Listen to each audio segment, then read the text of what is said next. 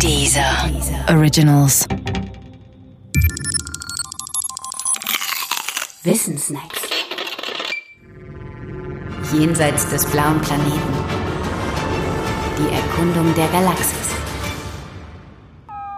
Mars-Missionen.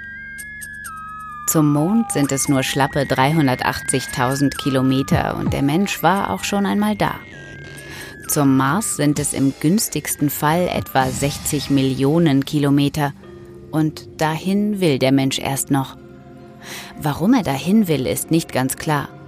Beim Mond lag die Sache anders.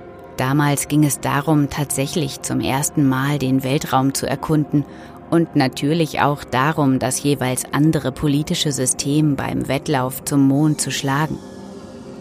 Heute ist das anders. Den Wettlauf der Systeme gibt es nicht mehr. Der Mond ist nur noch ein uninteressanter Trabant der Erde und wissenschaftliche Forschung in der Schwerelosigkeit findet statt in 408 Kilometer Entfernung auf der ISS. Alles andere ist zu teuer.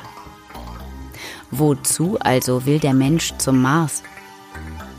Eine Antwort darauf besteht natürlich in der Hoffnung, dort etwas zu finden, was er sich bis dahin noch nicht einmal hat vorstellen können.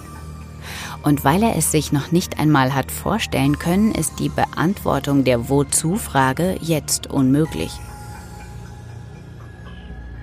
Als Antwort hat das natürlich etwas Unbefriedigendes. Auch deshalb, weil solche Hoffnungen in anderen Fällen schon enttäuscht worden sind, etwa beim Mond. Menschen, die Konkreteres als jene abstrakte Hoffnung vor Augen haben, wünschen sich eine Menschenkolonie auf dem Mars.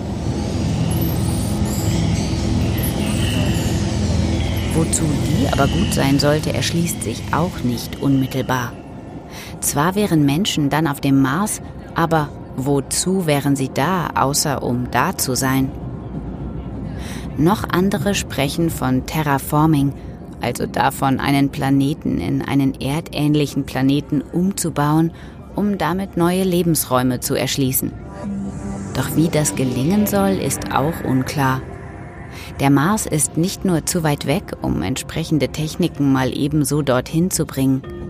Er hat zum Beispiel auch eine Atmosphäre fast ohne Luftdruck und einen CO2-Anteil von über 95 Prozent. Es klingt in den Ohren der meisten Menschen als zu ambitioniert, durch Terraforming eine erdähnliche Atmosphäre auf dem Mars schaffen zu wollen, wo es noch nicht einmal gelingt, den Klimawandel zu vermeiden und die bestehende Atmosphäre auf der Erde stabil zu halten.